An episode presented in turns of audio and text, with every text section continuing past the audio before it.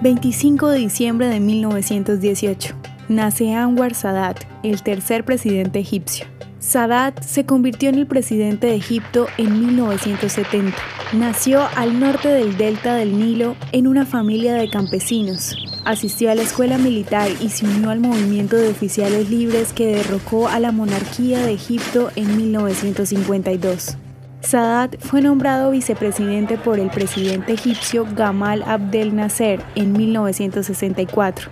Cuando asumió la presidencia, heredó un Egipto en quiebra económica y política, en parte causado por la derrota de Egipto en la Guerra de Junio de 1967.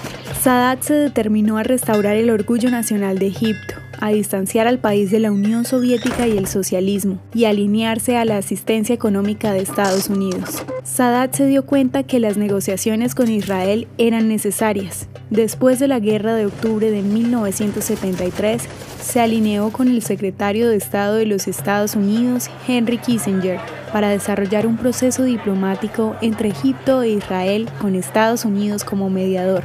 Firmó el Tratado de Paz egipcio-israelí en 1979. Finalmente fue asesinado en 1981 aparentemente por un compromiso de paz con Israel.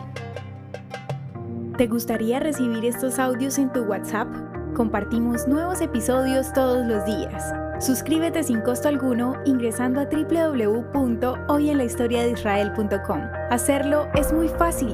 También puedes encontrarnos como arroba hoy en la historia de Israel en Instagram, Facebook, Spotify y otras plataformas digitales. Comparte este audio para que otros conozcan más acerca de Israel. Este proyecto es realizado por Philos Project. El contenido original de Hoy en la historia de Israel fue provisto por el Centro para la Educación sobre Israel.